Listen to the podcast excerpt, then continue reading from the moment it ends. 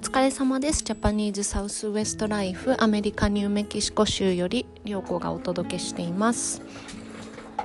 えっとまあ、今月の頭にあの出たニュースですけれどもアメリカがあののコロナの規制が緩和されて、えーと、外国からの渡航者が再開されたというお話なんですけれども、えーと今まではですねまあ、基本的にヨーロッパとか中国とか、あのとこアメリカに入国する際のハードルが高かったんだけれどもそれがですね、えーと、ワクチンの接種を完了を条件に、えーと、渡航者の入国を再開っていうので、まあ、約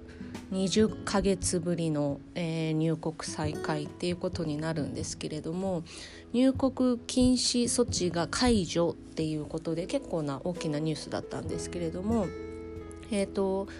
今後はですねえなんかおかしかったね。今後は、えーと、外国人の旅行者は、えーと、ワクチンの接種証明を、えー、出さなきゃいけないのと,、えー、と3日以内に、あのー、陰性証明を出してもらってそれを提出する必要があるっていうのでそのそれをクリアすると,、えーと入国後の隔離がいらない。っていうんですことであもちろんあの今までみたいにどこに滞在するとか目的はとかはね、あの言わなきゃいけないんですけれどもかなりかなりの規制が、あの緩和されていってでそれもあのすごく大きなニュースなんですけれども、えーと、カナダとメキシコのその陸でのつながってた国境が、えーとも開くっていうのでこれも、まあ、ワクチンの接種が条件なんですけれども、あのー、もうカナダとの国境とかメキシコとの国境っていうのはその国境をこう越えて仕事に行く人とか、あのー、そういう人ですごくにぎわってた街が多いのでもうその街がね結構壊滅的な被害を受けていたので、まあ、そういうこの国境の街があの今ようやくにぎわってもうかなりもうすでに長蛇の列ができきているというのでですね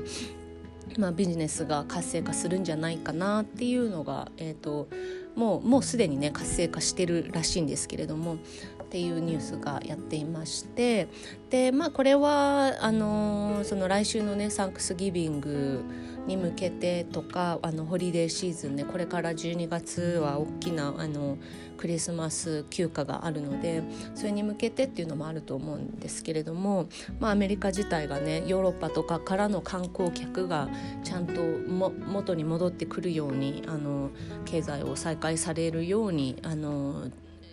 ていう目的もあるんじゃないかなっていうふうに言われていますけれども、えー、航空会社とかもまあ、多分今までのさらに2倍ぐらいのあの何、て言うんですか？旅行者？利用者？があの見込まれるっていうので、まあ、最初はねパニックするかもしれないみたいなニュースもやっていましたけれども、まあ、今はもうすでに便数がそのフライトの便の数が少ないのであのもうねあの上空を飛んでる飛行機の飛行機雲の数がすごい少ないんですよ。もうこれはねあのもう何もないところだから言える あれですけどもいつも朝とかもね運転してるとすごい数のやっぱ飛行機雲が見えるんだけどこのパンデミック中でねすごい全然あんまり見なくなってでもそれがね多分元に戻ってくるんだろうなっていうのでであのチケット代もね今結構また爆上がりしてるみたいあの需要がね増えてきてっていう状況らしいです。はい、で、えーと、それを見てですねあのやっぱり日本の日本からアメリカに来るっていうのはやっぱりまだまだハードルが高くてそれがなぜかというとその日本に戻った時のその水際対策みたいなやつがすごく厳しい他の国に比べてすごく厳しいんですね。まあ、それが、あのー、今は、えーアメリカから行くと,、うんと、その日本の規定の陰性証明っていうのを出してくれる施設に行ってで陰性証明を取ってで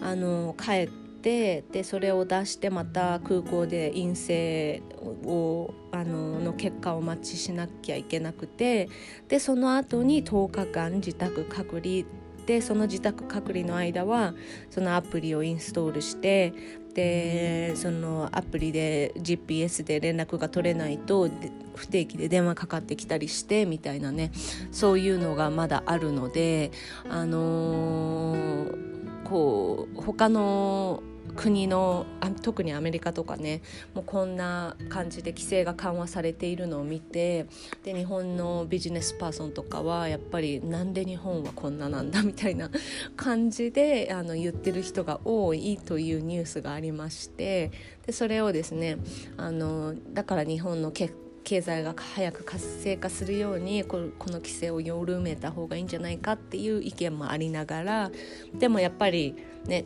あのその一つの島国としてはこうコロナがまた爆発してしまっては困るというので国内にねいる人たちはもうそもう来ないでほしいっていう気持ちもありながらみたいなそんな感じなので。まあね、あのー、その規制が入国後の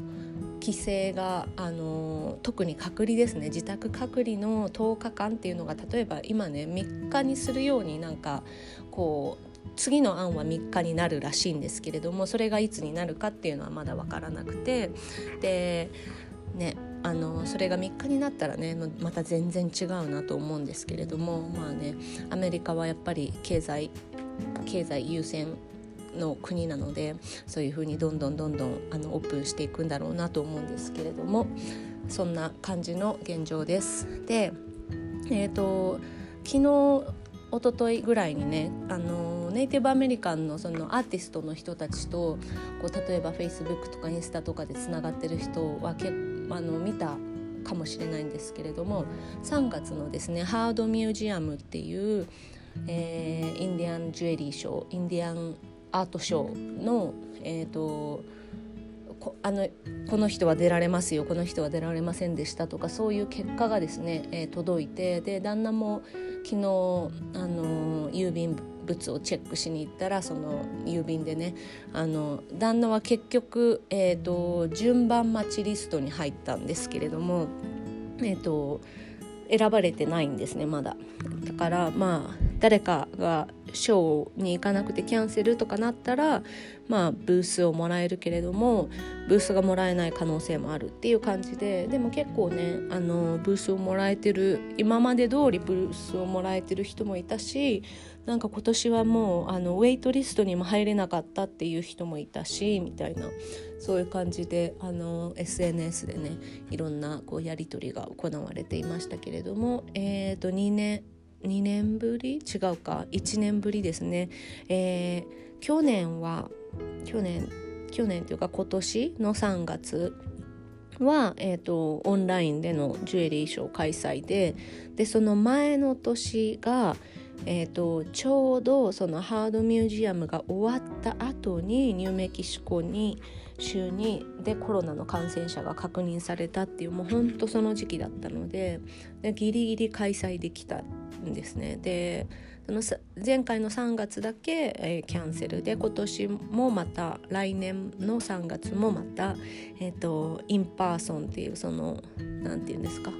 あのオンラインじゃなくてこう実際に会ってねショーができるというのでそういう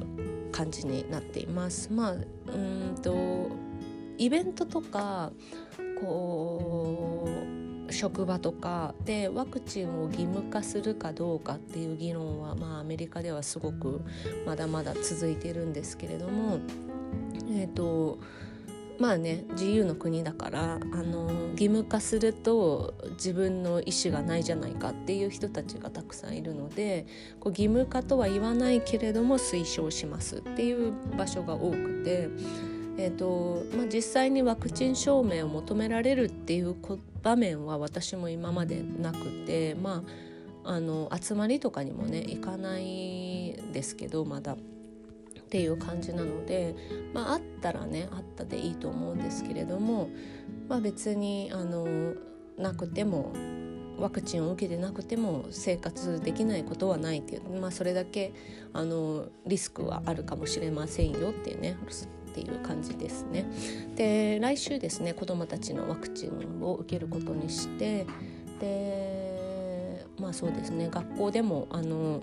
ワクチンを受けていればこうこう遠足っていうんですかこう海外えーと、なんていうの校外実習 みたいなやつとかそういうのにも行ける可能性が出てくるので、えーと推奨しますっていうねニュースが出てたり、えー、そういう感じです。はいというわけでまた。